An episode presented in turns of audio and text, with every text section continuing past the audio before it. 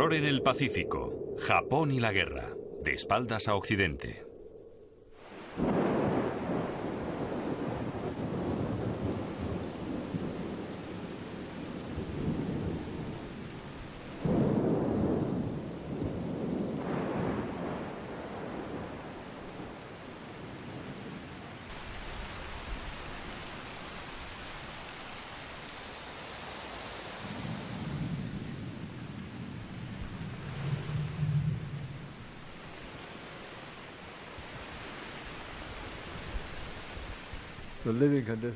Las condiciones de vida eran terribles para los prisioneros. No había ninguna relación entre las gentes civilizadas y cómo se comportaba el ejército japonés. No había ninguna razón para que se comportaran de forma tan cruel y sádica. Los odiaba, los despreciaba con todas mis fuerzas. Los odiaba. La forma en la que los japoneses trataron a los prisioneros de guerra aliados en la Segunda Guerra Mundial era infame, pero no siempre habían tratado mal a sus prisioneros.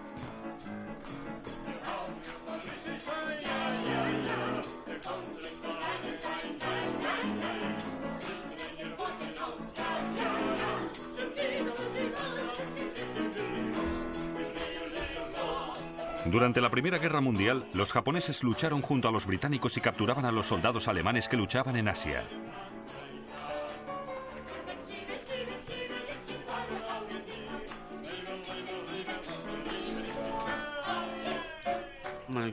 Mi abuelo nunca dijo que los japoneses fueran crueles. Le gustaba el pueblo japonés. Durante la Primera Guerra Mundial lo llevaron al Japón como prisionero de guerra.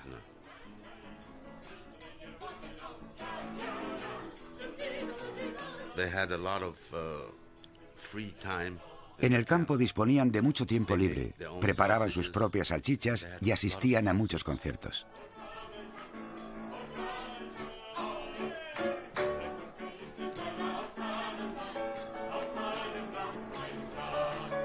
Esos prisioneros de guerra se beneficiaban de una orden imperial de 1882, según la cual los soldados japoneses debían tratar a los demás con respeto. En esos días eran tratados como invitados. Creo que se lo pasó muy bien. Algunos de los prisioneros de guerra alemanes decidieron quedarse en Japón cuando los pusieron en libertad, y en la mayoría de las ciudades importantes aparecieron restaurantes y cervecerías alemanes.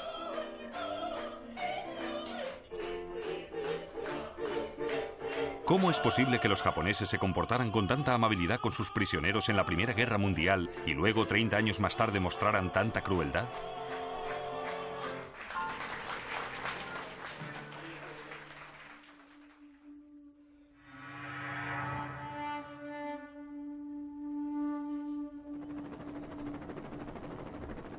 En marzo de 1945, Tokio fue bombardeado. Casas y calles fueron destruidas. Sobre unas 100.000 personas perdieron la vida.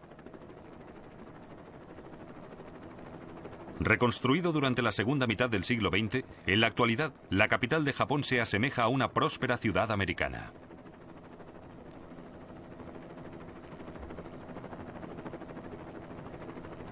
Después de la guerra, América ocupó Japón y es fácil imaginar que debido a su influencia, Japón ha aceptado la cultura occidental.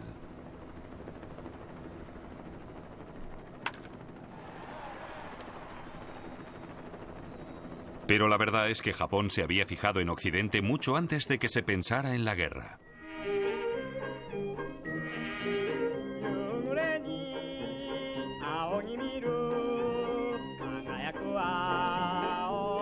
El príncipe heredero Hirohito visitó Gran Bretaña a principios de los años 20.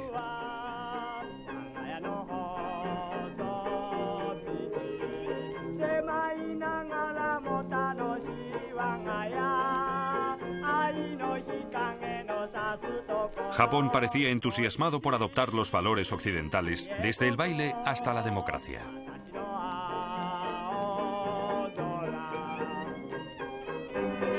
En 1885, un académico japonés dijo lo que luego se convertiría en un eslogan muy popular. Abandonar Asia, ir hacia Occidente.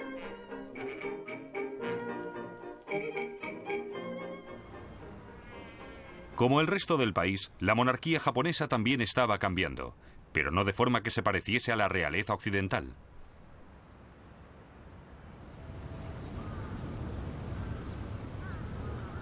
En los años 20, a los japoneses les decían que el emperador que vivía aquí, en un parque de unas 140 hectáreas en el centro de Tokio, era algo más que un mero ser humano.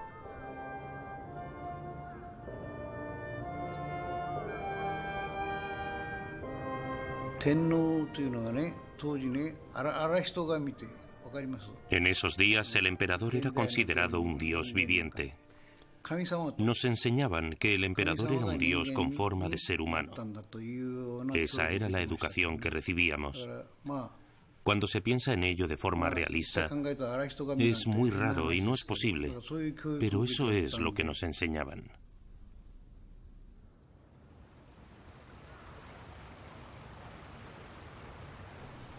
En Japón interesaba a un grupo más que a otros que el emperador fuera considerado como un dios viviente todopoderoso las Fuerzas Armadas.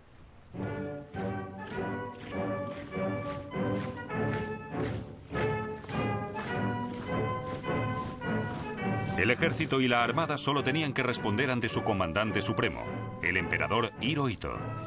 Mientras actuaran en nombre de su divino emperador, los políticos electos no podían controlarlos.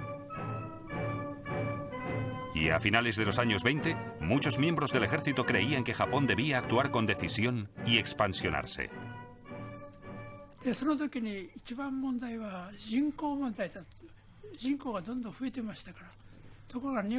En esos días el problema era que nuestra población se estaba incrementando y nuestros recursos naturales no podían soportar tal incremento.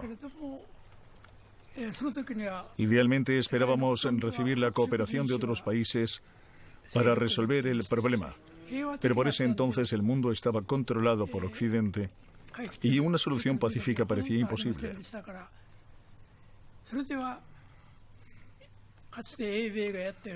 Así que decidimos hacer lo mismo que habían hecho en el pasado el Reino Unido, América y Francia. Utilizar la fuerza de vez en cuando para resolver los problemas.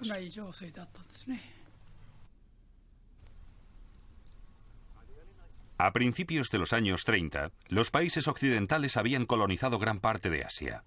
Entre las colonias británicas se incluían Hong Kong, Malaya y Birmania entre las americanas las Filipinas, Holanda, las Indias Orientales holandesas y los franceses Indochina. Japón, el último en la escena, solo tenía bajo su control Taiwán, unas pocas islas en el Pacífico y Corea. Ahora, en 1931, los japoneses iniciaron un ataque contra Manchuria. En la Sociedad de Naciones, en Ginebra, las acciones de Japón fueron mayoritariamente condenadas. Monsieur Imon, President of the Assembly, announces that of the 44 states represented, 42 decide against Japan.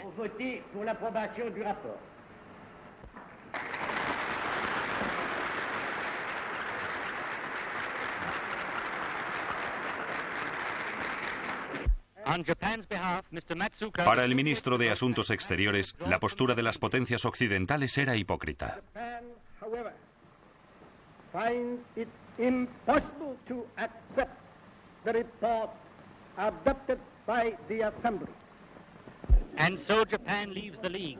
The Far Eastern war cloud casts its shadow over the whole world.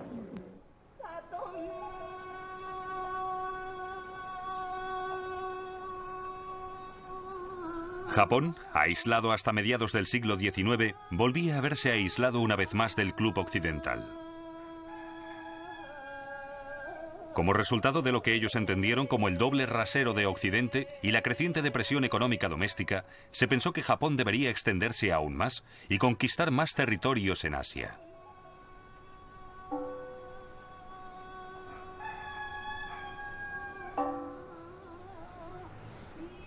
Para haber cumplido sus sueños, el ejército japonés necesitaba reclutar aún más soldados.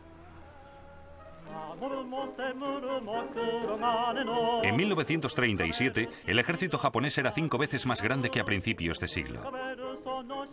Muchos soldados estaban preocupados por cómo mantener la disciplina en un ejército que había crecido tanto. Y encontraron la solución al problema en el entrenamiento de los reclutas. Fue mucho más brutal.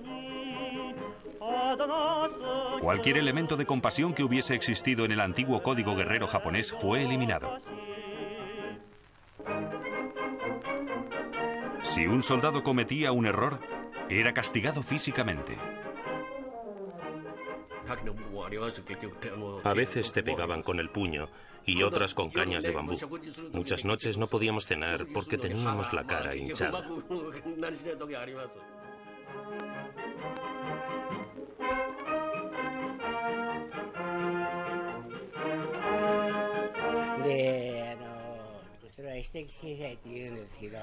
Se llamaba autocastigo.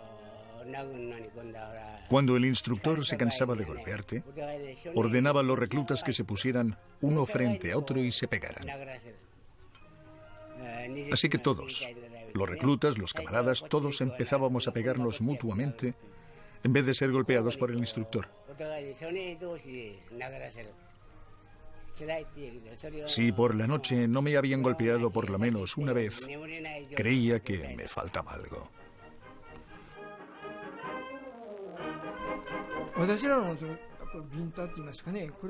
Me golpeaban con los puños. Hay una expresión, ver las estrellas. Bien, cuando te pegan así realmente, ves las estrellas. El entrenamiento era tan duro que llegué a pensar que preferiría morir. Pero los militares japoneses no solo querían moldear a sus soldados, sino a toda la población de Japón.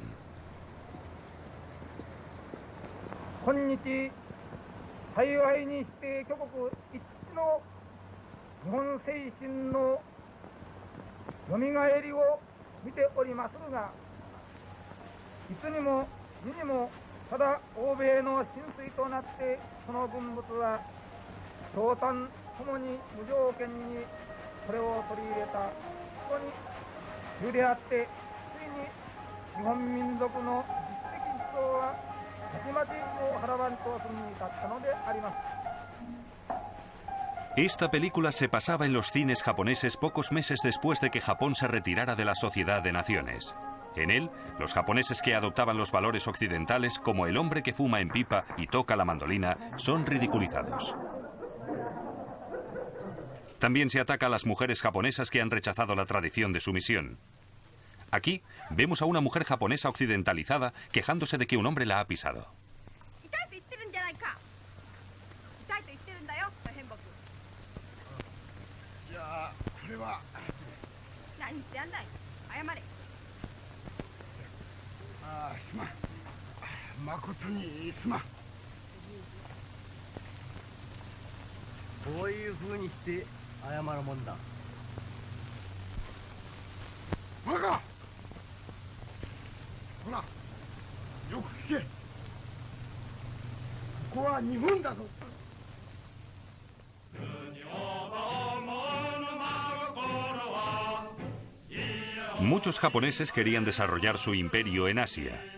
Una política muy popular no solo en el ejército, sino para muchos políticos, hombres de negocios y gente normal y corriente. La minoría que abiertamente se oponían a la expansión militar corrían el riesgo de ser asesinados. Siete japoneses importantes, incluyendo a dos primeros ministros, fueron asesinados por oficiales del ejército durante los años 30.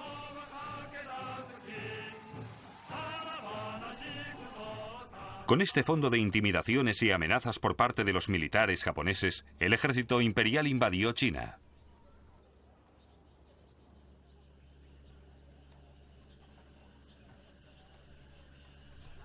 En 1937, el ejército japonés avanzó por estos campos del este de China. Su filosofía básica, mientras intentaban crear su propio gigante colonial, era sencilla. Los japoneses debían quedarse esta tierra porque los chinos no eran dignos de ella.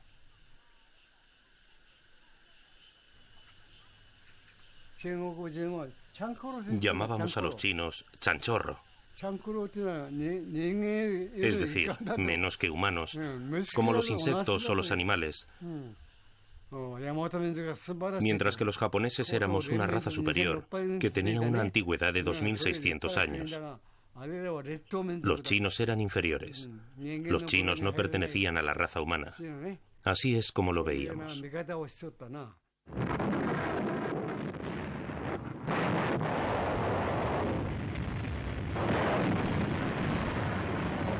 En el curso de su guerra en China, los japoneses utilizaron armas modernas de destrucción masiva.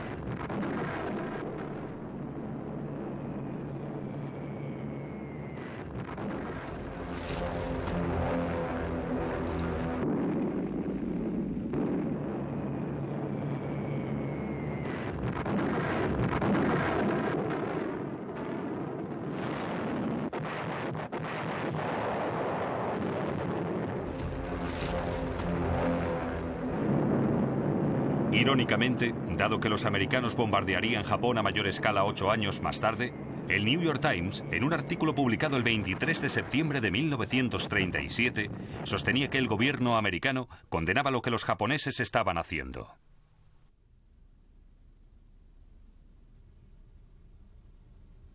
The American government holds the view that any general bombing of an extensive area wherein there resides a large populace engaged in peaceable pursuits is unwarranted and contrary to principles of law and humanity.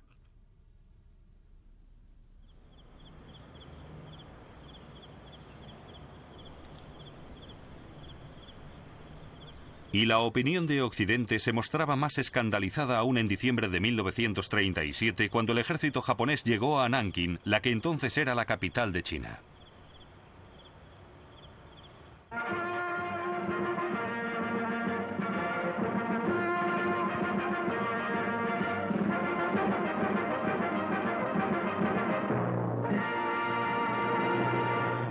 City is ringed by the glow of a hundred flames that seem funeral pyres in honor of the heroic or the helpless dead. Horror piles upon horror, and one pitiful scene surpasses another.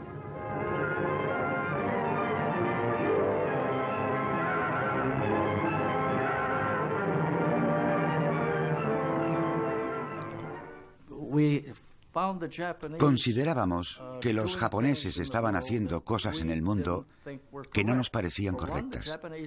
Para empezar, los japoneses estaban arrasando Nankín y eso se veía de forma dramática en los noticiarios.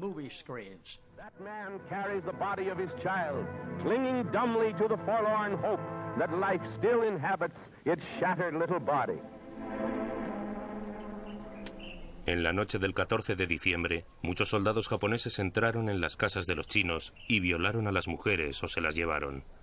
El pánico se extendió por la zona. Los europeos estamos paralizados por el horror. Se ven ejecuciones por todas partes. Algunas se llevan a cabo con ametralladoras, frente a los barracones del Ministerio de la Guerra. En el colegio Ginlin fueron violadas unas 100 niñas. Solo se oye hablar de violaciones. Si el marido o el hermano intervienen, son asesinados. Las matanzas de civiles son estremecedoras y las violaciones y la brutalidad más allá de lo imaginable. Dos chicas de unos 16 años fueron violadas hasta morir en uno de los campos de refugiados. En la universidad en la que estudian 8.000 alumnos, anoche los japoneses entraron saltando el muro y robaron comida y violaron a las chicas. Mataron a un chico con la bayoneta. Y esta mañana me he pasado una hora y media curando a un niño que había recibido cinco bayonetazos. Estas fotos de víctimas de los japoneses fueron tomadas en el hospital de Nanking por el reverendo John McGee, misionero americano, y luego fueron sacadas de China. Habían prendido fuego a hombres, a las mujeres las habían golpeado y violado. Este niño de siete años recibió siete puñaladas en el estómago y murió a los tres días en el hospital. Esta mujer, Xiu Jing Li, recibió ocho golpes de bayoneta de los soldados japoneses porque intentó resistirse a ser violada.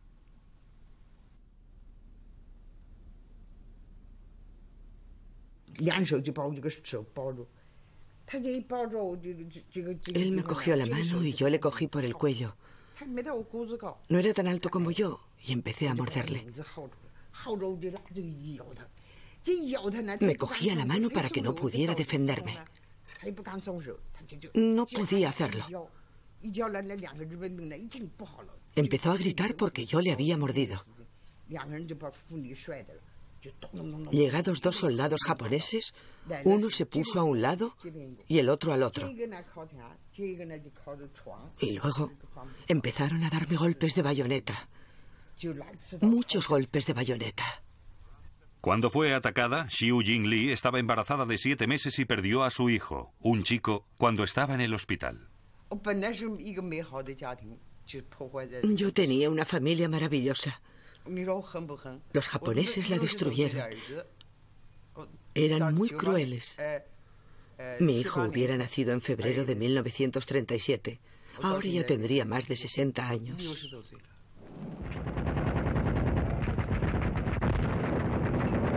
Y después de Nanking, el ejército japonés continuó cometiendo atrocidades, especialmente durante las duras luchas en la campiña china, donde los japoneses intentaban arrebatarle el control al ejército comunista de Mao.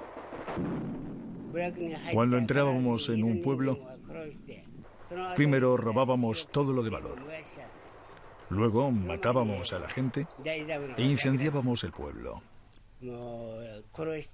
Estos actos de quemar, robar y matar se veían por todas partes.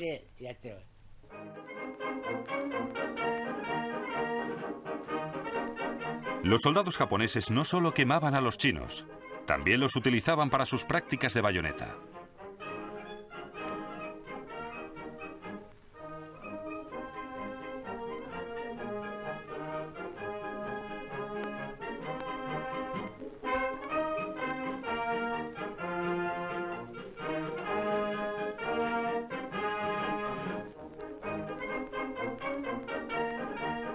Uno de los soldados japoneses que ordenaron varias veces atacar con la bayoneta a los prisioneros chinos fue Yoshio Tsuchiya. La primera vez tenías mala conciencia y te sentías mal. Pero si te dicen que eres valiente y honrado, y si te premian y te halagan por dicho valor, eso te da fuerzas para hacerlo una segunda vez. Y después de la segunda vez ya no sentía nada. Si los hubiera considerado seres humanos, nunca lo hubiese hecho. Pero los veía como animales o inferiores a los seres humanos. Y por eso lo hice.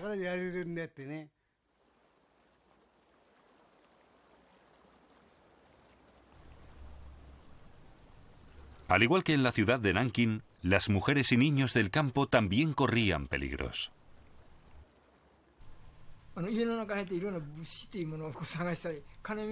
Cuando los soldados llegaban a un pueblo y entraban en las casas, primero buscaban cosas de valor, luego a las mujeres.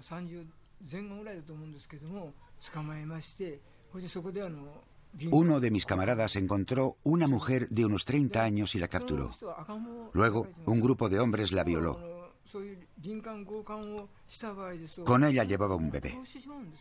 Normalmente cuando se hacían esas violaciones masivas, se mataba a las víctimas, pero esta vez no la mataron y se la llevaron hasta el siguiente campamento. Al día siguiente tenían que caminar y también se la llevaron con su hijo. Oí a varios soldados hablar entre ellos, preguntándose qué debían hacer, ya que la mujer estaba muy débil. De pronto uno de ellos se levantó, cogió al bebé y lo tiró por un acantilado, que tendría unos 30 o 40 metros. A continuación, la madre saltó por el acantilado.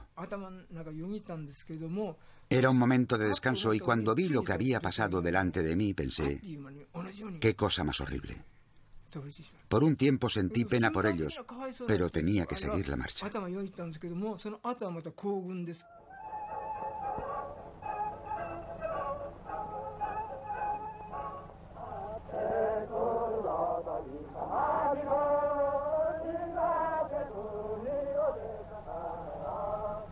Nunca se sabrá cuánto sufrieron durante el intento japonés de crear un imperio en China. Pero no hay duda de que murieron varios millones de chinos.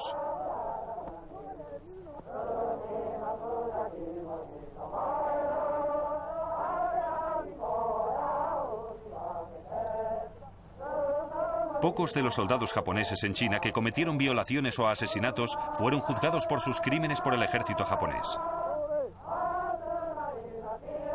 Pero después de la guerra, algunos soldados japoneses como Masayo Enomoto fueron encarcelados por los chinos por crímenes de guerra. Durante la guerra usted violó y mató a muchas mujeres. ¿No se sentía culpable por lo que estaba haciendo? Entonces no me sentía culpable.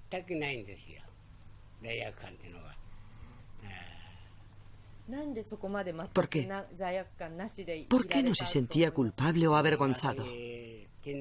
Porque luchaba por el emperador. Él era un dios. En el nombre del emperador podíamos hacer lo que quisiéramos a los chinos. Por ello no tenían ningún sentimiento de culpabilidad. El comandante supremo de los soldados japoneses, el dios emperador de Japón, se pasaba la mayor parte de su tiempo tras los muros de su palacio en Tokio. Incluso en la actualidad, la opinión de los historiadores está dividida acerca de cuánto sabía el emperador Hirohito sobre los bárbaros crímenes que sus soldados cometieron en China. No solo muchos documentos de los archivos imperiales y otros siguen siendo secretos, sino que miles de ellos fueron quemados por los japoneses antes de que los americanos ocuparan su país al finalizar la guerra.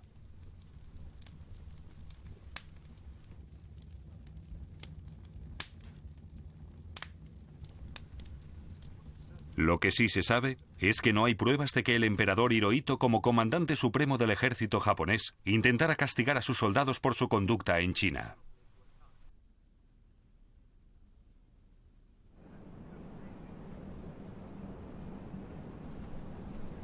Al otro lado de la frontera de la cruel guerra que los japoneses sostenían en China, se encontraba la colonia británica de Hong Kong.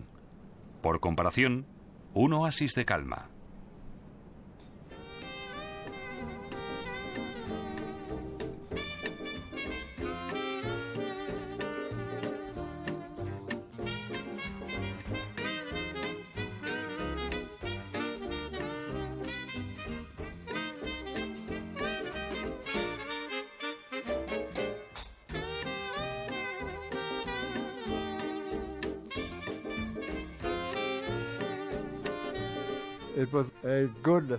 Era una buena colonia.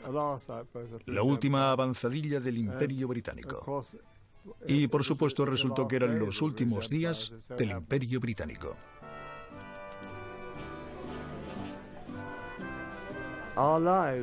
Nuestra vida allí era muy feliz. Era un lugar maravilloso para divertirse ya que siempre había bailes. Se organizaban bailes formales y estupendas fiestas.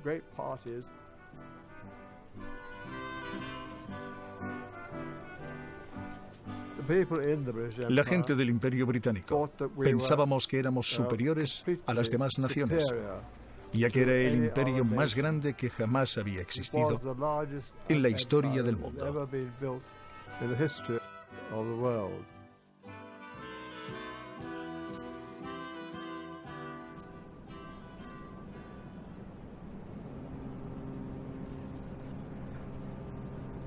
Al otro lado de estas montañas, los japoneses estaban preparando uno de los ejércitos más poderosos del mundo.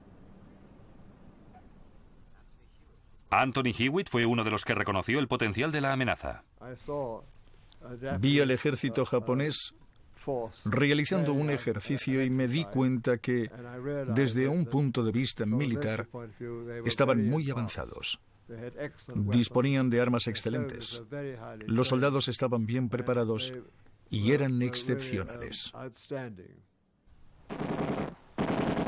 Anthony Hewitt envió su informe sobre la fuerza del ejército japonés a su comandante y le dijeron que probablemente estaba exagerando. El comandante en jefe de las fuerzas británicas en el lejano oriente, mariscal del aire, Sir Robert Brooke Popham, tampoco quedó muy impresionado por los soldados japoneses que él había visto. En una carta personal al general de división Sir Hastings Ismay, un año antes de Pearl Harbor, le escribía. I had a good close-up across the barbed wire of various subhuman specimens dressed in dirty grey uniform, which I was informed were Japanese soldiers. If these represent the average of the Japanese army, I cannot believe they would form an intelligent fighting force.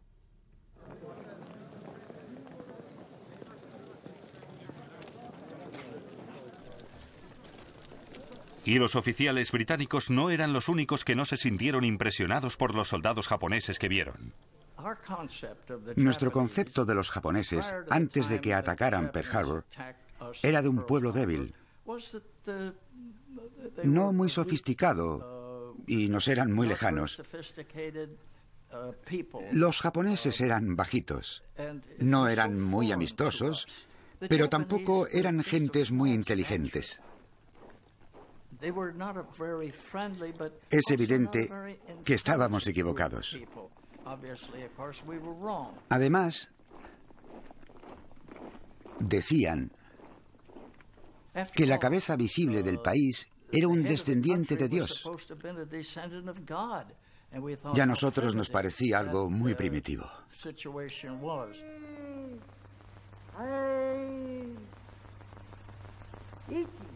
Pero había otra nación occidental, Alemania, que valoraba a los japoneses. De hecho, la Alemania nazi y el Japón imperial querían formar una alianza.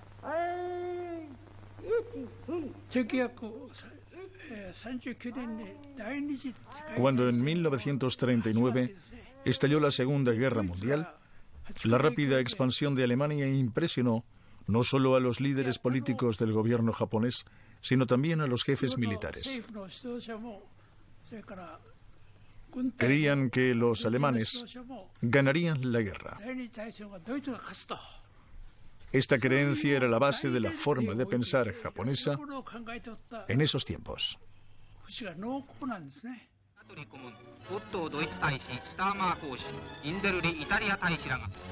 El 27 de septiembre de 1940 se firmó un tratado de amistad entre la Alemania nazi, Japón e Italia, la otra parte del eje alemán. Se celebró en Tokio, con esta recepción en la embajada alemana.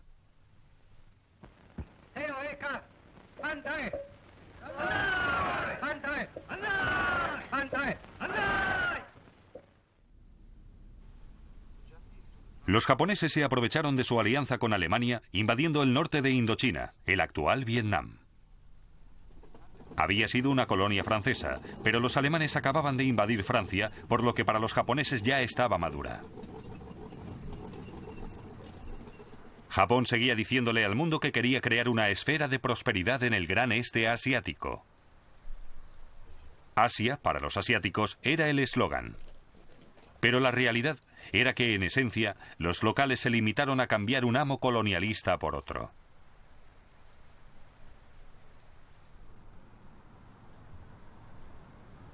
En Washington, el gobierno americano, nervioso por las intenciones colonialistas de Japón, anunció que las ventas de combustible a Japón se suspenderían si éste no reconsideraba sus agresivas acciones.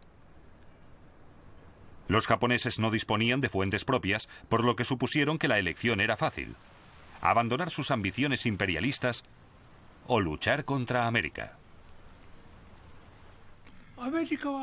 América era un gran país y sabíamos que no podríamos ganarle si la guerra se prolongaba. La perderíamos. La única esperanza era destruir su flota del Pacífico. En ese momento, la flota era el pilar principal del poder militar, tanto de los americanos, británicos, como de los japoneses. La flota representaba el poder militar de la nación, por lo que si la destruíamos, el daño sería enorme.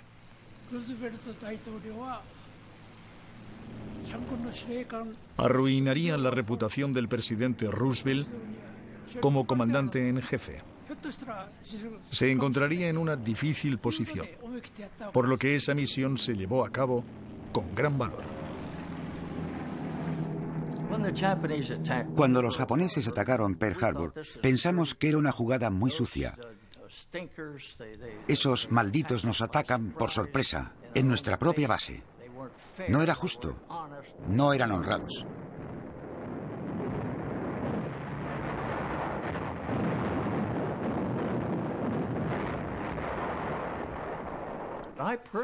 Personalmente pensé que se trataba de la aviación de Estados Unidos que, por error, nos estaba bombardeando hasta que vimos los círculos rojos en los aviones japoneses.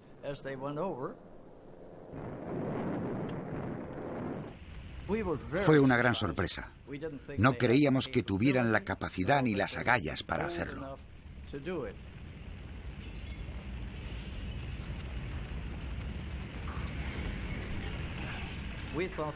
Creíamos que los japoneses no tenían buena vista porque todas las fotos que habíamos visto de los japoneses siempre llevaban gruesas gafas de carey. Pero los astutos japoneses nos dieron una lección.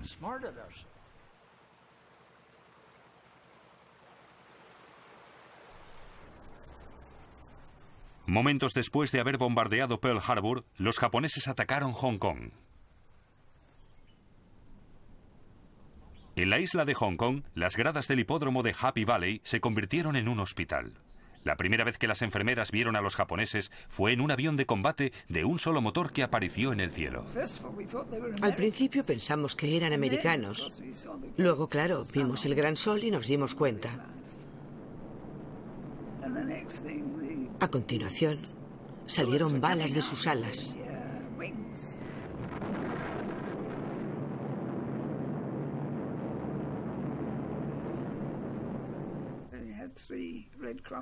En el techo del club jockey teníamos tres cruces rojas para que pudieran verlas, pero no las respetaron.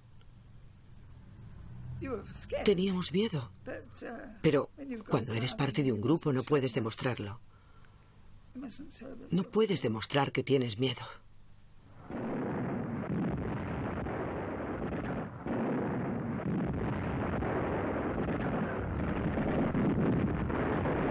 La actitud de los japoneses que invadieron Hong Kong ese diciembre era muy distinta de la de sus compatriotas que tan generosamente había cuidado a sus prisioneros en la Primera Guerra Mundial.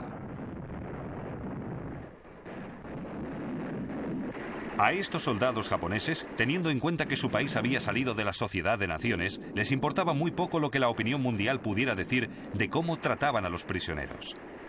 Todos estos soldados habían sido sometidos a un entrenamiento que los había brutalizado y les habían dicho que rendirse era un deshonor.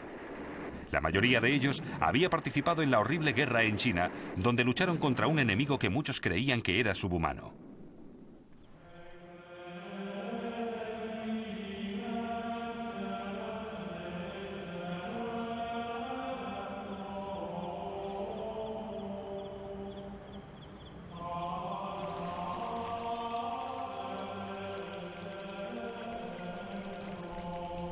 Algunos de los primeros en sufrir a manos de los japoneses en la isla de Hong Kong fue el personal del almacén médico del ejército británico en la misión salesiana. Desde las ventanas superiores podíamos ver que estábamos rodeados por los japoneses. Poco después, los japoneses golpearon la puerta y nos ordenaron salir al patio. Luego ordenaron a los hombres que nos desnudáramos de cintura para arriba. Me ordenaron que encabezara el grupo para subir la colina hasta donde la carretera se encontraba con la Nulla.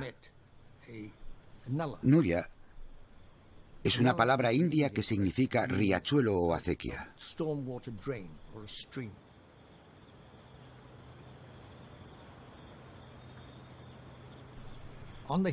En la colina había soldados japoneses. Mientras subíamos, se mofaban de nosotros y nos gritaban. Nos empujaban con las bayonetas. Es decir, estábamos allí para que practicaran con las bayonetas. Nos daban golpes en la espalda y luego, uno a uno, nos empujaron a la acequia. Yo estaba al final de la fila y me dije, tengo que hacer algo ahora mismo. Y por instinto me dejé caer. Unos segundos después, un cuerpo me cayó encima. Yo seguía en la nulla. El agua me pasaba por debajo y cada vez estaba más ensangrentada. Diez minutos después, todo estaba en silencio.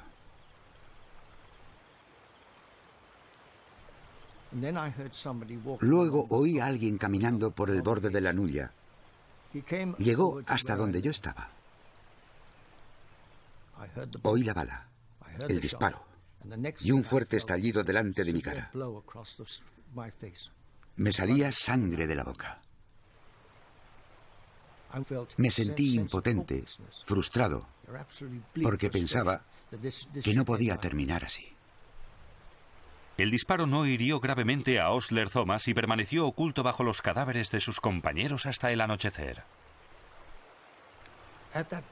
En ese lugar, la Nuya describe un giro de 90 grados y desciende por la colina por medio de unos escalones.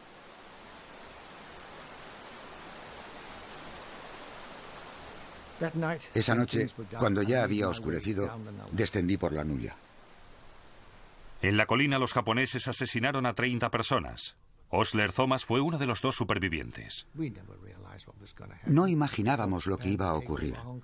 Suponíamos que Japón se apoderaría de Hong Kong y eso sería todo. Y la vida seguiría más o menos igual, pero no fue así. A medida que los japoneses iban avanzando en Hong Kong, los chinos de la ciudad se convirtieron en su objetivo preferido. Yo vi a los japoneses matar a gente en el campo de cricket, en Queens Road. Estaban golpeando a los chinos por todas partes. Los tiraban al suelo y les daban culatazos. Les disparaban sin razón alguna. Les robaban. Era una atrocidad. Nosotros éramos los que debíamos cuidar a los chinos de Hong Kong. Se suponía que teníamos que defenderlos. Y los habíamos dejado a merced de esa gente. Era indignante. En día de Navidad de 1941, el día que los británicos se rindieron en Hong Kong, unos soldados japoneses se fijaron en las enfermeras del hospital provisional del club Jockey. Llegaron los japoneses y nos iluminaron con sus linternas. Cogieron a cuatro chicas y nos obligaron a subir a la otra planta.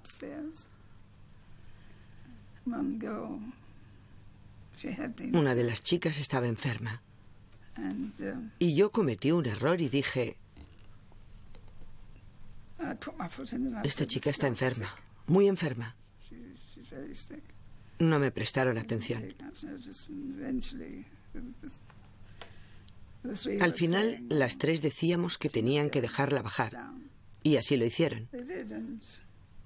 Y desgraciadamente para nosotras, nos violaron a las tres.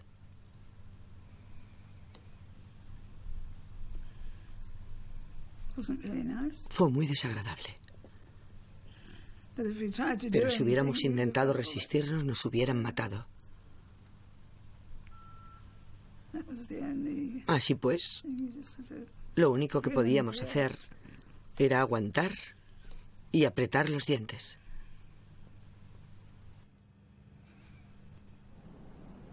A pesar de que solo un pequeño número de mujeres occidentales sufrieron el mismo destino que Connie Sally en el club jockey, los japoneses trataron mal a todos los que encarcelaron en Hong Kong, con frecuencia en campos donde padecían de malnutrición y hacinamiento. No!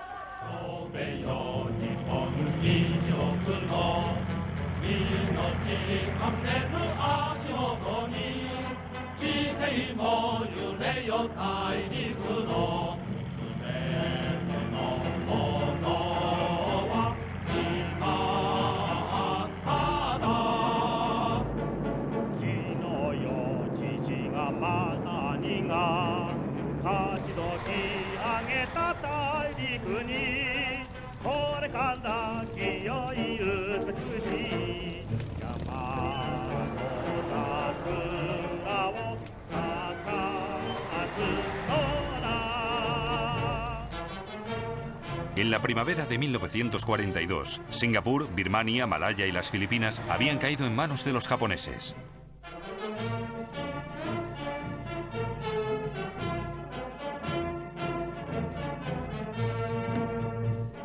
Solo en Singapur se capturaron a 50.000 soldados. En todo el sudeste asiático, las tropas japonesas desarmaron a los prisioneros de guerra y festejaron lo que habían conseguido.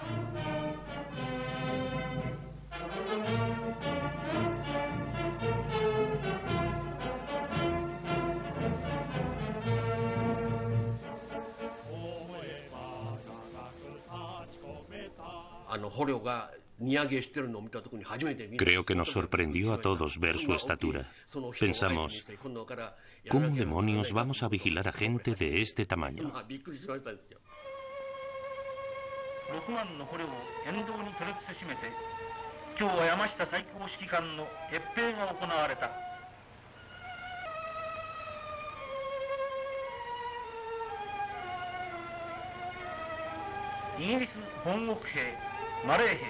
6万の捕虜を沿道に取りつしめて今日は山下最高指揮官の閲兵が行われたイギリス本国兵マレー兵豪州兵スコットランド兵インド兵それは主従雑多な軍隊の展覧会である Más de 350.000 prisioneros de guerra cayeron en manos de los japoneses en el sudeste asiático. Más de uno de cada cuatro murieron en cautividad.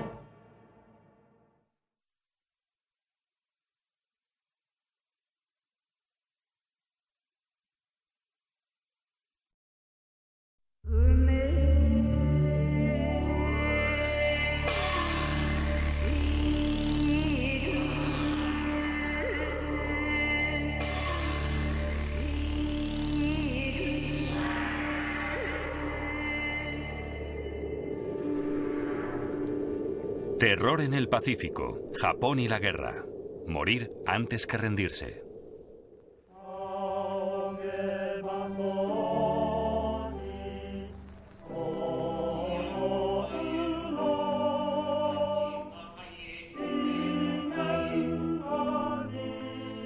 Durante la Segunda Guerra Mundial, el sintoísmo, la religión nacional japonesa, vinculaba de forma inextricable a los soldados con la madre patria.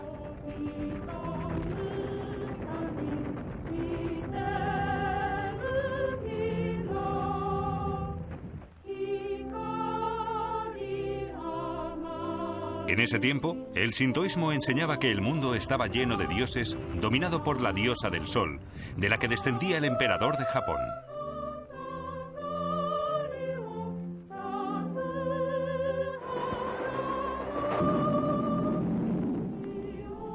Y el emperador no solo era un dios, sino también el comandante supremo del ejército japonés.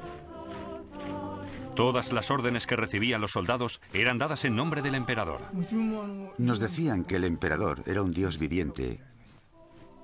Y si ibas a la guerra y morías en combate, también te convertirías en dios y serías venerado en el santuario de Yasukuni. Y el emperador te visitaría y oraría por ti.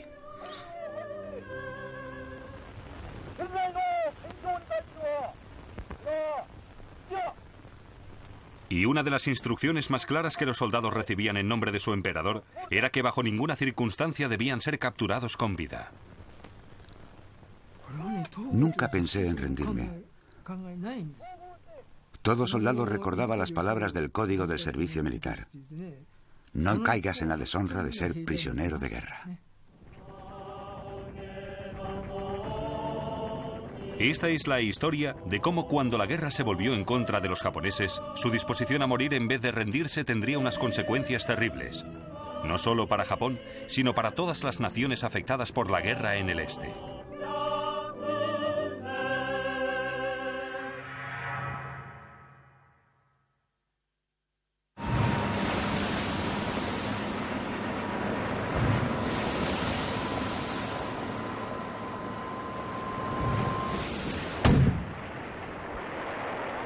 Cuando en 1943 los marines americanos luchaban por recuperar las islas en poder de los japoneses, como aquí, en Tarawa, en el Pacífico, la feroz forma en que los japoneses estaban dispuestos a luchar hasta la muerte no hizo que los americanos les respetaran más, sino todo lo contrario. Creo que eran muy crueles. Unos sádicos, y querían morir por su emperador. Y nosotros teníamos que ayudarles a morir por su emperador. Con granadas hice salir a muchos de sus cuevas y cuando salían de sus fortines, después de haber echado gasolina por las aberturas y haber atacado con los lanzallamas, les disparábamos a medida que iban saliendo. Para muchos americanos, la negación de los japoneses a rendirse se convirtió, al igual que su ataque sorpresa contra Pearl Harbor y los malos tratos infligidos a los prisioneros de guerra, en otra señal de que eran un enemigo indigno.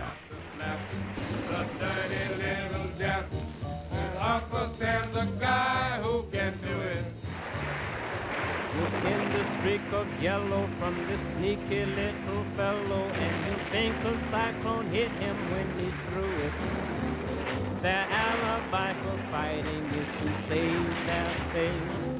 Ancestors waiting in celestial space will kick their precious face down to that other place.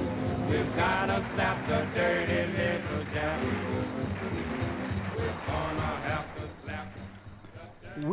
Cuando entramos en combate, nos dijeron que los japoneses eran inhumanos. No sentíamos ninguna simpatía por Hitler o los nazis, pero muchos americanos eran descendientes de alemanes o italianos, por lo que la forma en que considerábamos a los alemanes o italianos era muy diferente a la de los japoneses.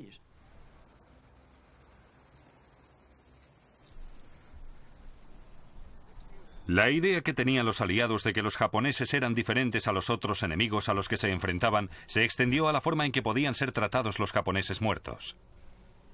Le daban la vuelta a los cadáveres y les golpeaban con la culata del rifle en la cabeza. Vi a marines que llevaban una bolsa así llena de dientes de oro. Probablemente pesaría cuatro o cinco kilos. Era una actividad fuera de servicio. Y supongo que era algo justo. Si les disparamos con un 45 en la parte de atrás de la cabeza, abrían la boca automáticamente y todos aquellos dientes de oro me estaban mirando.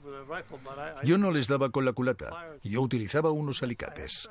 Supongo que estaba tan lleno de odio que por eso lo hacía. Llevaba una cantimplora con agua aquí y otra llena de dientes aquí y la mutilación de los cadáveres japoneses por algunos americanos no solo se limitó a robarles los dientes de oro. En esta foto, publicada en la revista Life durante la guerra, se ve a la novia de un marino americano junto al recuerdo que su novio le envió desde el Pacífico. El cráneo de un soldado japonés firmado por los compañeros de su novio. En una guerra se cometen muchas atrocidades en ambos lados. En ambos lados, no solo en uno. En ambos. Llámenle venganza. Llámenle como quieran.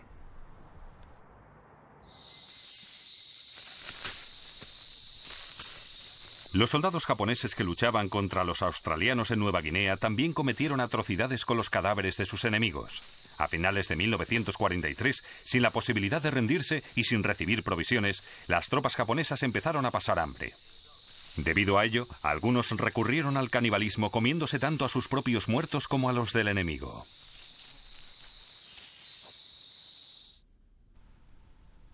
Los hallazgos del ejército australiano sobre este tema tan delicado permanecieron en secreto hasta los años 90, cuando un erudito japonés consiguió que se levantara el secreto. La práctica del canibalismo estuvo más extendida de lo que en un principio se pensó. En el curso de mi investigación, descubrí que el canibalismo era una práctica de grupo organizada y no algo individual.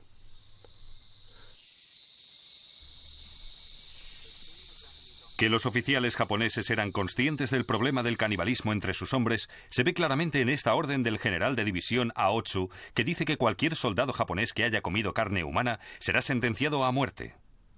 Pero excluye específicamente a los que hayan comido carne del enemigo.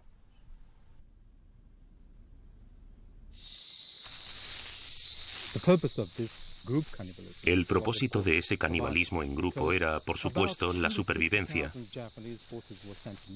porque en 1943 Unos 160.000 soldados japoneses fueron enviados a Nueva Guinea y el 93% de estas fuerzas murieron. Y considero que es una barbaridad que enviaran un número tan elevado de soldados japoneses a Nueva Guinea sin la preparación necesaria. Y cuando la situación cambió, decidieron abandonar a esos soldados. Lo que sí sabían esos soldados japoneses es que cuando murieran, su divino emperador los veneraría personalmente. 聖河を九段の市域に進めさせたまい。震災神並びに五国の英霊に久しくご拝あらせられました。龍眼を関の間に仰ぎ立てまつる無常の光栄に胸震わせて土母五順路に筑前襟を垂らす遺族3万二千。参列の遺族はもとより息をこぞりて敵撃滅の決意をいよいよ固くお誓い申し上げたのであります。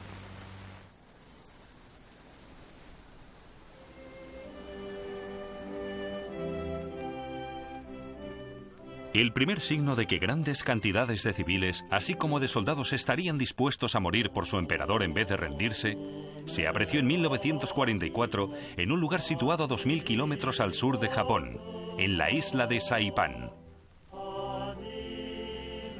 Aquí, les dijeron a los civiles que si eran capturados, los americanos los violarían y los asesinarían.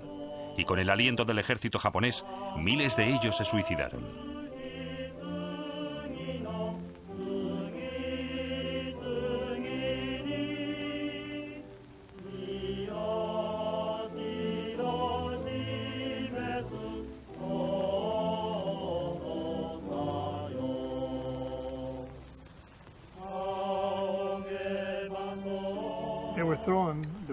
Tiraban a las mujeres y a los niños por el acantilado, a los corales. Hay imágenes de ello. Y cuando tiraban a los niños, yo les disparaba cuando caían para que no sufrieran con los corales. Saltaban y podías oír los gritos de los niños al estrellarse contra el coral. Es un acantilado muy alto.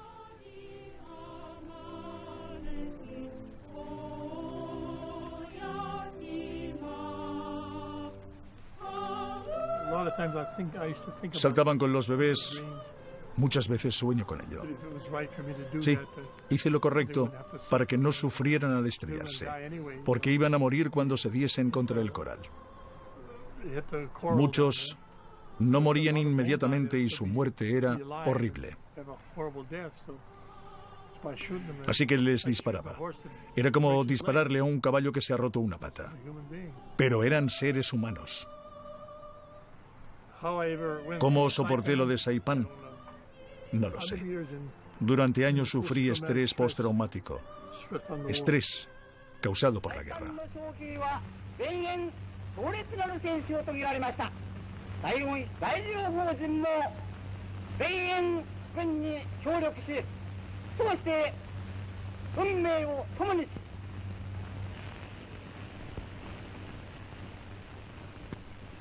La propaganda japonesa sobre Saipan subrayaba la nobleza de morir en la lucha contra los aliados y el mensaje se difundía incluso entre los escolares japoneses.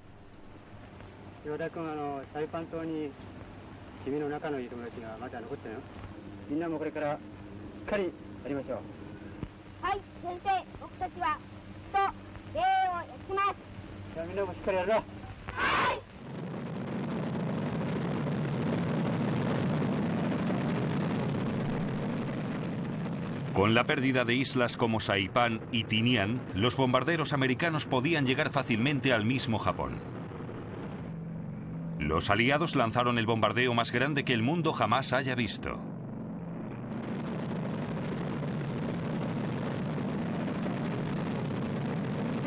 Durante la guerra, los aliados lanzaron más de 160.000 toneladas de bombas sobre Japón, con la esperanza de que se rindiera incondicionalmente.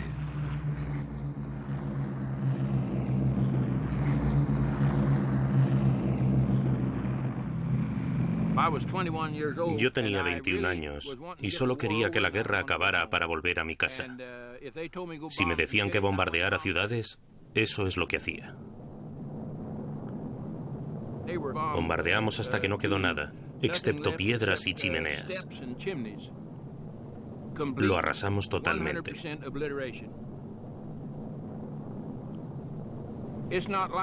No es lo mismo que clavarle la bayoneta a alguien. Los matas, pero a distancia, por lo que no te produce el mismo efecto desmoralizador. Sentí muchas cosas excepto compasión por esa gente. No tenía ningún sentimiento de compasión por ellos. Nada de eso.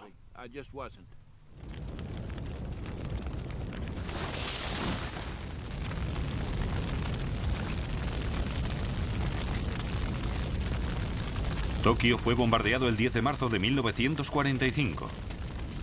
Más de 300 bombarderos B-29 americanos arrojaron bombas incendiarias que causaron un gran incendio en la capital de Japón. Unas 100.000 personas murieron.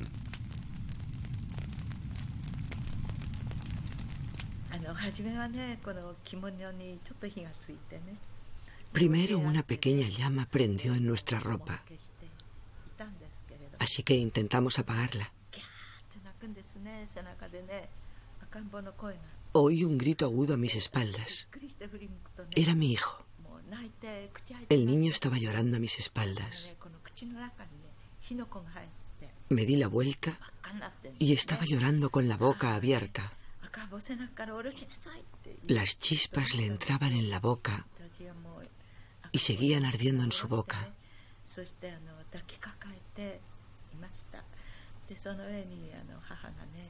Mi madre me gritó para que lo cogiera en brazos en vez de llevarlo a la espalda. Mi padre y mi madre intentaban proteger al bebé de las llamas que nos rodeaban. Desgraciadamente mis padres no pudieron salir y murieron.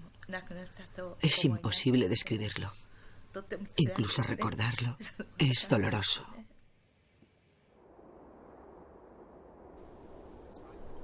En los meses siguientes, a pesar de la destrucción de Tokio, la opinión del gobierno japonés seguía dividida sobre qué debería hacerse. Aceptar la rendición incondicional podría, temían algunos, representar el final de la institución del propio emperador. El emperador Hirohito, junto con los jefes militares, creía que para negociar una paz más ventajosa, Japón necesitaba una gran victoria.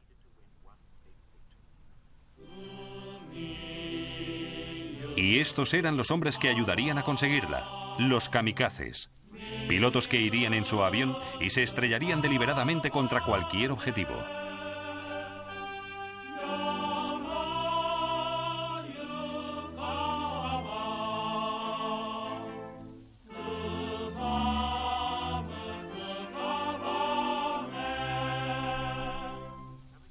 La estrategia kamikaze había nacido en 1944 con esporádicos ataques suicidas contra aviones y barcos aliados.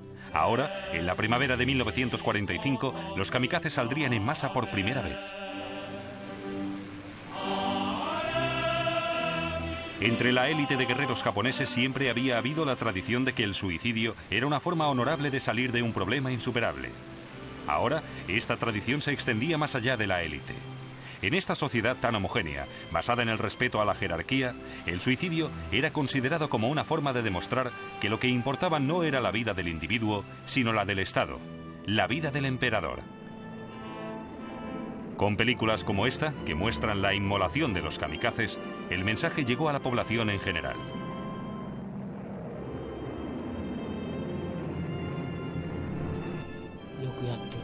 Me parecía muy bien lo que hacían. No creo que desperdiciaran su vida.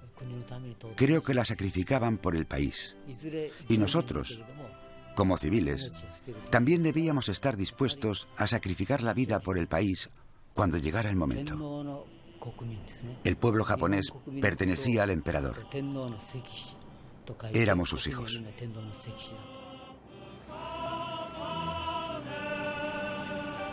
Pero no todos los kamikazes eran tan voluntarios como sugería la propaganda. La historia de cómo Kenishiro Onuki se convirtió en kamikaze ofrece una perspectiva menos simplista.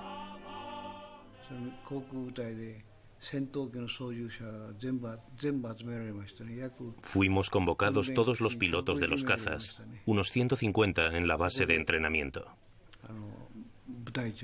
Un oficial, el jefe de la unidad, nos dijo que estaban reclutando pilotos para una misión especial. Nos dijo, si participáis en esta misión, no volveréis con vida.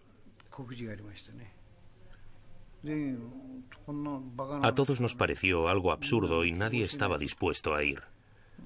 Queríamos decir, no, yo no quiero ir. Pero luego pensamos, un momento, ¿realmente podemos negarnos? ¿Podemos decirle que no a este oficial? Nos dijimos que deberíamos considerar tranquilamente las consecuencias. Si alguno se negaba, sería rechazado y enviado al frente de batalla más duro del sur. Y en cualquier caso también moriría. Luego, cuando informaran a su familia de eso, ¿cómo se sentirían? Serían condenados al ostracismo por la comunidad. Nadie quería presentarse voluntario, pero todos escribimos, sí, de corazón me presento voluntario a esta misión.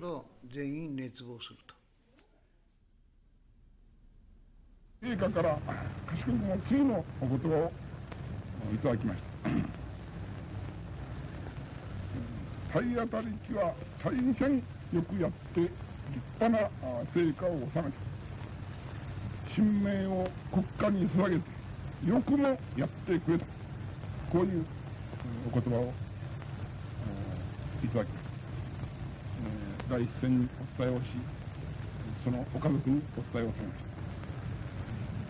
た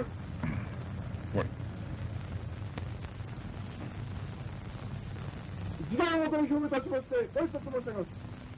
そのままご根徳なる訓示を終おり、そなた、戦撃のほかありません。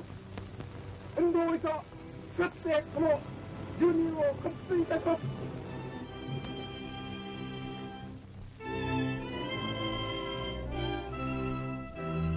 みんな同じ目してましたね。Todo el mundo tenía la misma expresión en los ojos. Como un pez de las profundidades del mar mirando al cielo azul. Desde entonces, nunca he vuelto a ver una expresión así en los ojos de nadie.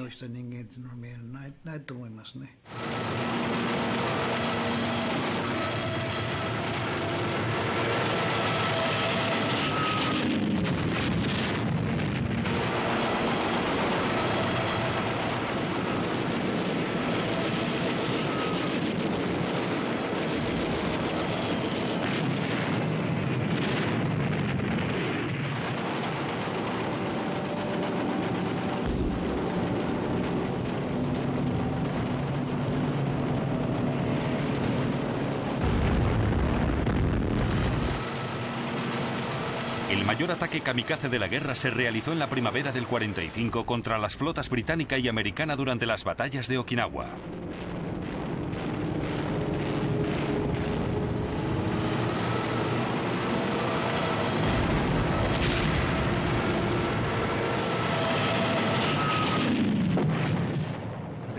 Creo que fueron los peores momentos de mi vida. Durante la guerra pasé miedo muchas veces. Pero esa vez fue la peor, permaneciendo allí sentado, sabiendo que un solo kamikaze podría haber volado nuestro portaaviones, tripulación y aviones incluidos. Podrían habernos matado a todos, no es agradable. No esperábamos sobrevivir si un kamikaze se hubiera estrellado contra la cubierta. Todos nosotros habríamos acabado convertidos en humo. Nos habrían achicharrado. Y solo quedaría por barrer nuestros restos. Es lo único que podía hacerse.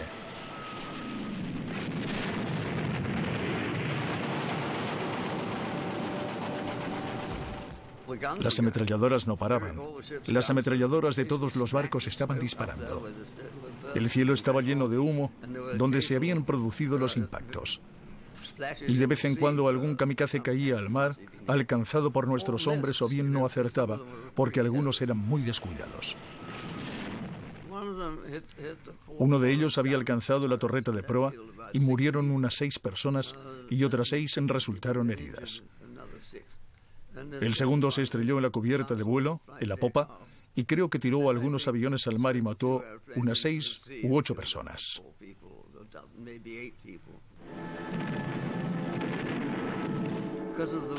Debido a la guerra y a lo que habíamos oído que habían hecho en los combates en tierra, no sentíamos ninguna compasión por ellos. No había ningún japonés bueno, solo los muertos.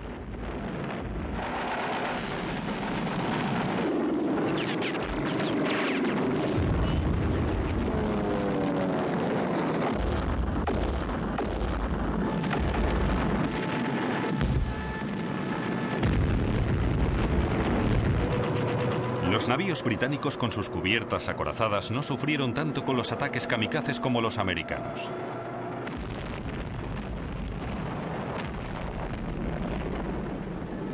En total, los kamikazes frente a Okinawa hundieron 24 buques americanos y dejaron fuera de servicio a unos 200.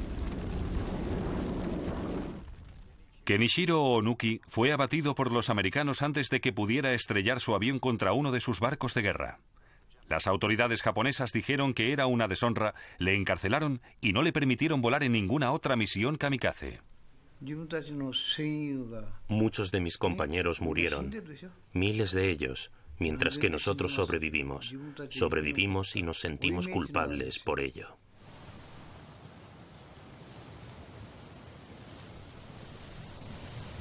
En marzo de 1945, mientras los kamikazes volaban a su alrededor, los americanos invadieron la pequeña isla de Tokashiki.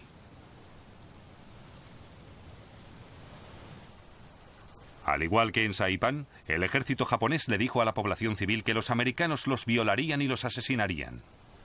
El ejército alentó a la gente a adoptar medidas kamikazes. A algunos les dieron dos granadas de mano y les dijeron que lanzaran una contra los americanos y se volaran con la otra.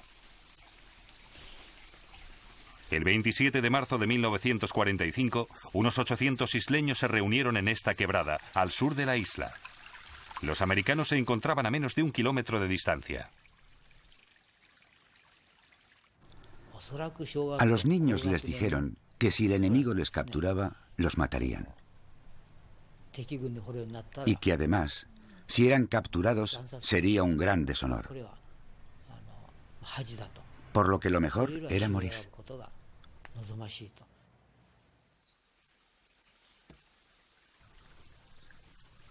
Hubo una explosión. Una pequeña bomba americana había caído cerca. Uno de los ancianos del pueblo intentó matar a su familia con la rama de un árbol. Al ver a ese anciano del grupo dispuesto a sacrificar a sus seres queridos, otros empezaron a seguir su ejemplo. La primera persona a la que matamos fue a mi madre, que nos había dado la vida. Todo lo que me rodeaba, así como mi mente, estaba sumida en el caos y no recuerdo los detalles. Pero lo que sí recuerdo es que primero intentamos estrangularla con una cuerda. Finalmente, le golpeamos la cabeza con una piedra. Esa es la barbaridad que le hicimos a mi madre. Yo tenía 16 años. No podía dejar de llorar debido a una tristeza que no había experimentado antes. Nunca volveré a llorar como ese día. Ese día de marzo, unos 320 hombres, mujeres y niños murieron en Tokashiki. Shigeaki Kinjou sobrevivió solo porque al intentar atacar a los americanos en una carga suicida fue capturado vivo. Creo que fuimos terriblemente manipulados. A medida que fui haciéndome mayor, mi alma empezó a sufrir. 55 años después del final de la guerra, sigo sufriendo.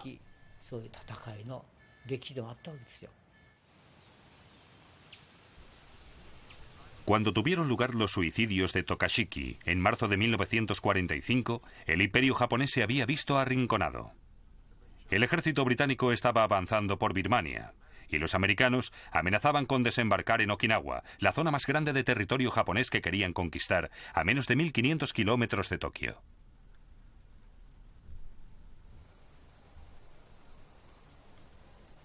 El ejército imperial japonés ordenó una defensa heroica en Okinawa que permitiera a los japoneses negociar la paz desde una posición de fuerza.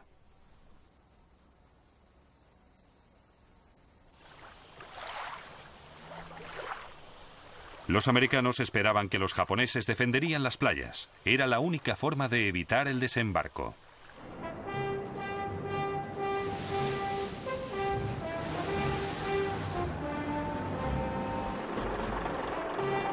Pero el primero de abril de 1945, cuando 50.000 soldados americanos llegaron a la orilla, no encontraron ninguna oposición. Todos nos sentíamos muy felices. ¿Dónde están los japoneses? Pensábamos que éramos muy afortunados. Nos sorprendía que no fuéramos recibidos con fuego artillero, de morteros o de ametralladoras. Pero había soldados japoneses en la isla, más de 80.000 hombres ocultos en el mismo tejido del interior de la isla. Algunos estaban en fortines de hormigón camuflados bajo los árboles. Vi a los americanos por primera vez en mi vida. Los tanques iban primero y les seguían las tropas de infantería. Los soldados iban armados y mascaban chicle. En ese momento no sabía lo que estaban mascando. Parecía que vinieran a una merienda campestre.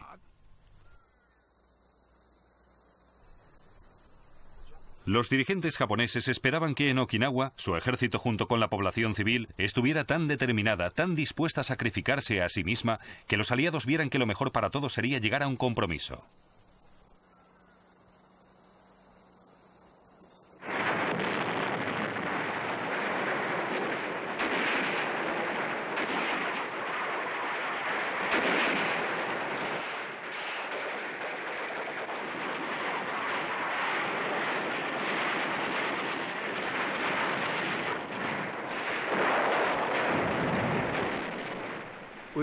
Nos dimos cuenta de que sufríamos muchas pérdidas. Muchas pérdidas.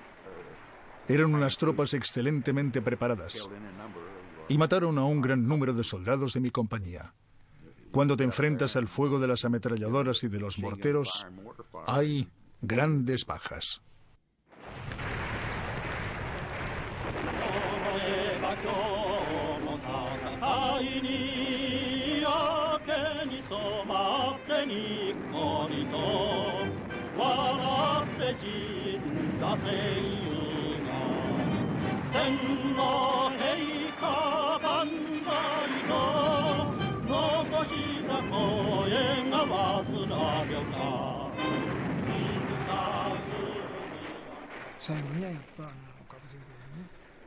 Las últimas palabras de los soldados japoneses eran madre. Y vi a mucha gente morir en la guerra, pero nadie gritaba Banzai por el emperador. Los americanos también decían madre cuando morían.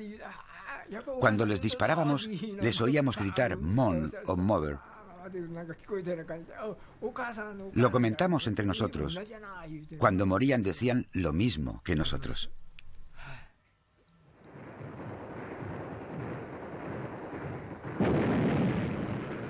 Pero no todos los soldados americanos aceptaban que su enemigo fuera tan humano como ellos. Era una raza inhumana. Nos enseñaron que no debíamos coger prisioneros japoneses y así lo hicimos. En los años que estuve en la guerra, con los Raiders y la cuarta y sexta división de marines, no vi que se tomara a ningún prisionero. En cierta ocasión se acercaron 30 o 40 de ellos con las manos en alto. Los matamos allí mismo porque no tomábamos prisioneros. En Guadalcanal varios japoneses se acercaron simulando rendirse, pero se tiraron al suelo con granadas bajo los brazos, matando a nuestros hombres. Los japoneses tenían muchos trucos, no tomábamos prisioneros. Con frecuencia, los americanos ordenaban a los soldados japoneses que intentaban rendirse que se quitaran la ropa para demostrar que no ocultaban armas. Y miles de soldados japoneses salvaron la vida convirtiéndose en prisioneros de guerra. Pero en algunos casos, incluso después de haber sido aceptada su rendición, la vida de los soldados japoneses seguía en peligro. Dos soldados que estaban tendiendo una línea telefónica por la selva se encontraron con unos japoneses que se les enrindieron. Los llevaron al mando de la compañía y el capitán se encolerizó. Habéis hundido nuestro récord. Y le dijo, Sargento, lleve a estos prisioneros al mando del batallón. Quiero verle a las 11.15. Eran las 11 y el mando estaba a unos 8 kilómetros. Así que lo sacaron afuera y lo mataron.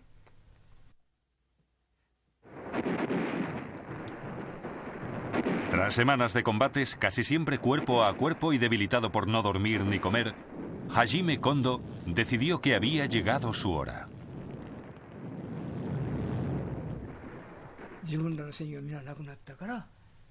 Casi todos mis compañeros habían muerto.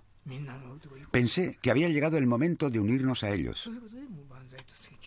Por eso decidimos efectuar un ataque Banzai. Era un suicidio pero creía que la muerte sería un alivio para nosotros.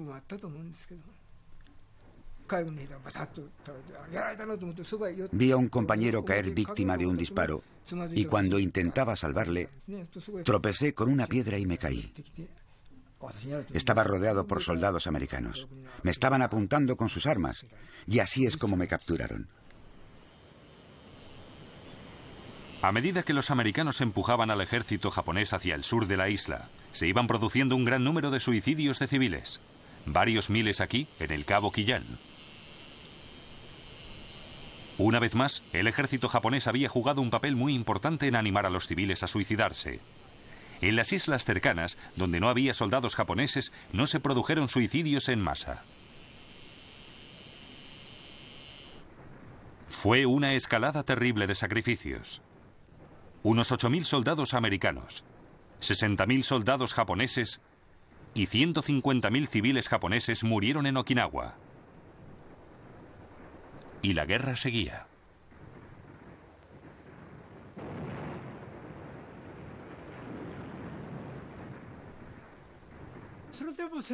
La razón por la que Japón continuó la guerra es que durante más de medio siglo la guerra contra China, contra los rusos y hasta la Primera Guerra Mundial, los japoneses nunca habían perdido una guerra. Japón siempre había ganado. Por ello, tanto el gobierno como los militares no sabían enfrentarse a perder una guerra.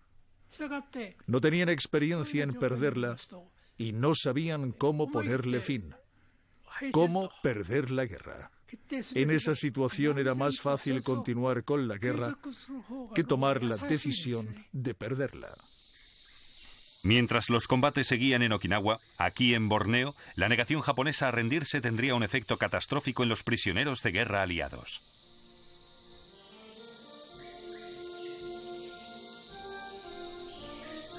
Los prisioneros de guerra británicos y australianos habían sido enviados a este campo, en Sandakan, en el norte de Borneo, y los japoneses les obligaron a construir un aeródromo. Muchos habían sido capturados a la caída de Singapur, otros cuando los japoneses tomaron la isla de Java.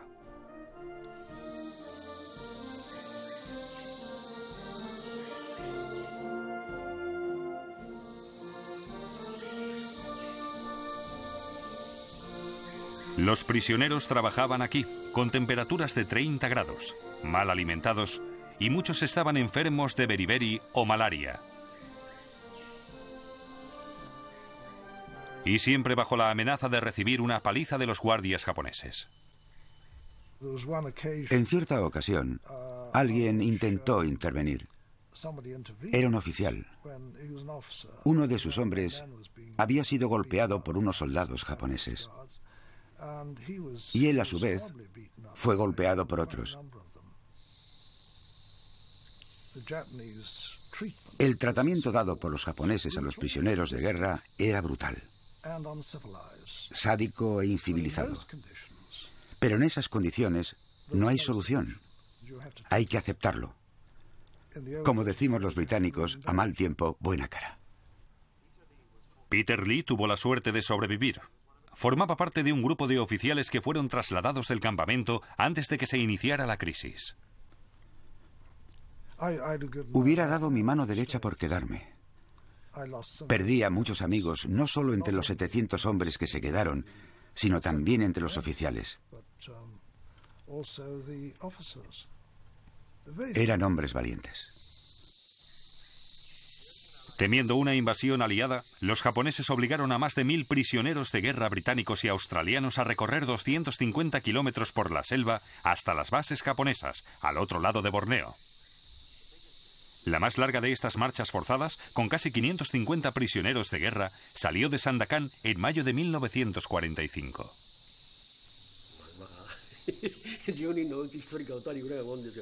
Quizás uno de cada diez estaba sano, pero no teníamos comida y muchos de ellos estaban enfermos. Tenían malaria y otras enfermedades, así que estaban muy débiles. Un par de días más tarde nos dijeron que si se caían no podíamos dejarles. Teníamos la obligación de matarles. A medida que los prisioneros de guerra iban cayendo agotados, eran ejecutados. Uno de los prisioneros de guerra australianos que cayó fue asesinado por Toyoshige Karashima. Sentía pena por él, pero no tuve más remedio que matarle. Le disparé. Cuando la gente estaba a punto de morir, sabían que hasta ese momento se habían esforzado por sobrevivir. Pero cuando se daban cuenta de que no tenían posibilidad de sobrevivir, se rendían. Pero yo, aunque quisiera ayudarle, no tenía forma de hacerlo, excepto ayudarle matándole.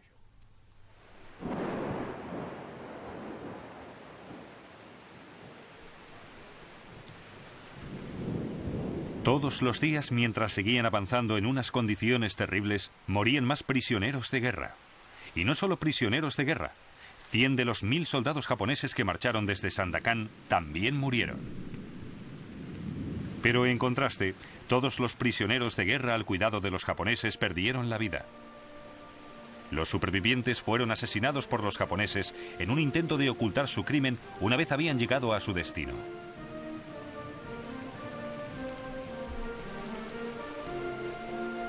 De los 1.800 prisioneros de guerra australianos que seguían con vida en 1944 en el campo de Sandakan, solo seis que consiguieron escapar en la selva sobrevivieron. El resto murió en el mismo campo durante la marcha o al finalizar esta. Los 700 prisioneros de guerra perdieron la vida. Fue horroroso, porque en ese momento yo diría que nadie imaginaba que algo así pudiera ocurrir en lo que se llamaba el mundo civilizado. Toyoshige Karashima fue juzgado y condenado por un tribunal de crímenes de guerra australiano por el asesinato de más de una docena de prisioneros de guerra. Ahora no me siento culpable por lo que hice, porque en una guerra la gente no puede ser normal.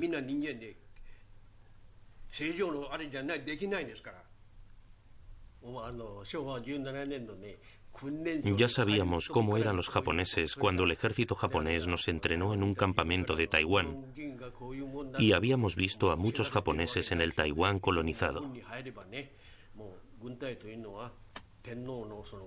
Cuando nos alistamos en el ejército japonés, nos dijeron que éramos los soldados del emperador y que solo teníamos que obedecer las órdenes, obedecer las órdenes, que eran las órdenes del emperador. Eso es lo que me dijeron.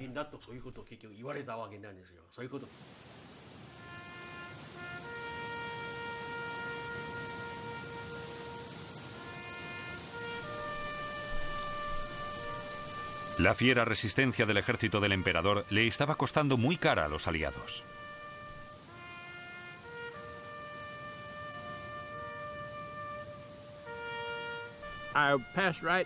Pasé por delante de un cementerio. Había un número indescriptible de cruces, de indicadores.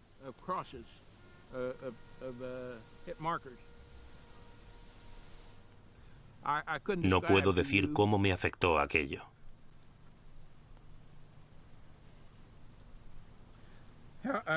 Nunca había visto 7.000 tumbas antes.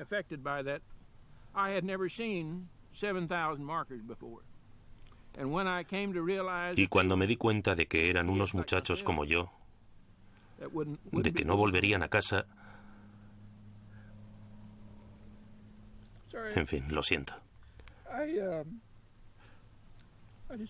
No podía seguir. Me sacó algo dentro de mí que no sabía que tenía.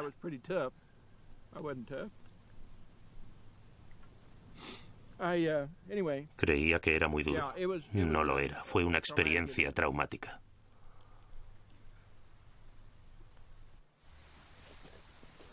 Los marines creían que una vez tomada Okinawa, la siguiente batalla sería en el mismo Japón.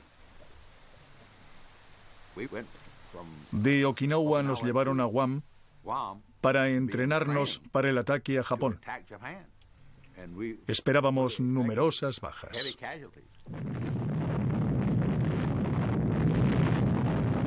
Si sin la utilización de la bomba atómica en agosto de 1945 los japoneses se hubiesen rendido antes de que fuera necesaria una invasión, sigue siendo una de las grandes cuestiones de la historia que sigue sin respuesta. Durante las últimas semanas de la guerra, Japón había buscado la ayuda de Moscú para llegar a un acuerdo de paz, uno que no conllevara la rendición incondicional. Lo que es cierto es que después del lanzamiento de las bombas atómicas en Asia y el Pacífico, los soldados japoneses iban entregando las armas y por fin se les permitió dejar de luchar y sobrevivir. Unos 5.000 soldados y políticos fueron juzgados por crímenes de guerra. British and Malay officials watched 10,000 faces getting lost as the Japs march past and salute the Union Jack.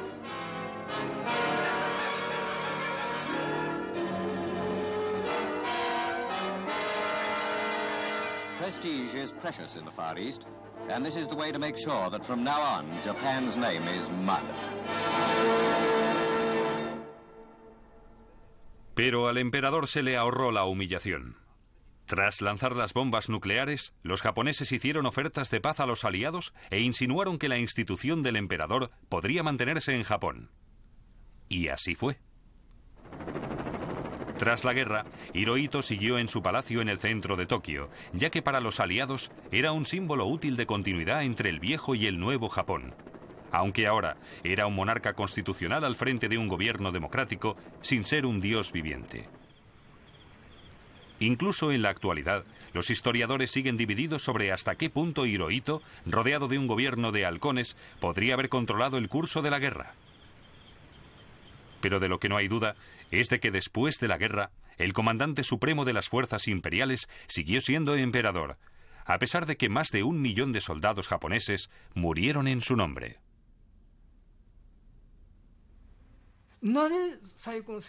¿Por qué la persona más importante, la persona que tenía la responsabilidad suprema, no aceptó la responsabilidad de la guerra. Yo creía que si el emperador hubiera pensado por un momento en todos los que murieron miserablemente en el frente, habría aceptado su responsabilidad. Los veteranos no hablamos abiertamente de las experiencias de guerra. Decimos, no hablemos de cosas malas, ya que con ello avergonzaríamos a Japón. Sigamos en silencio.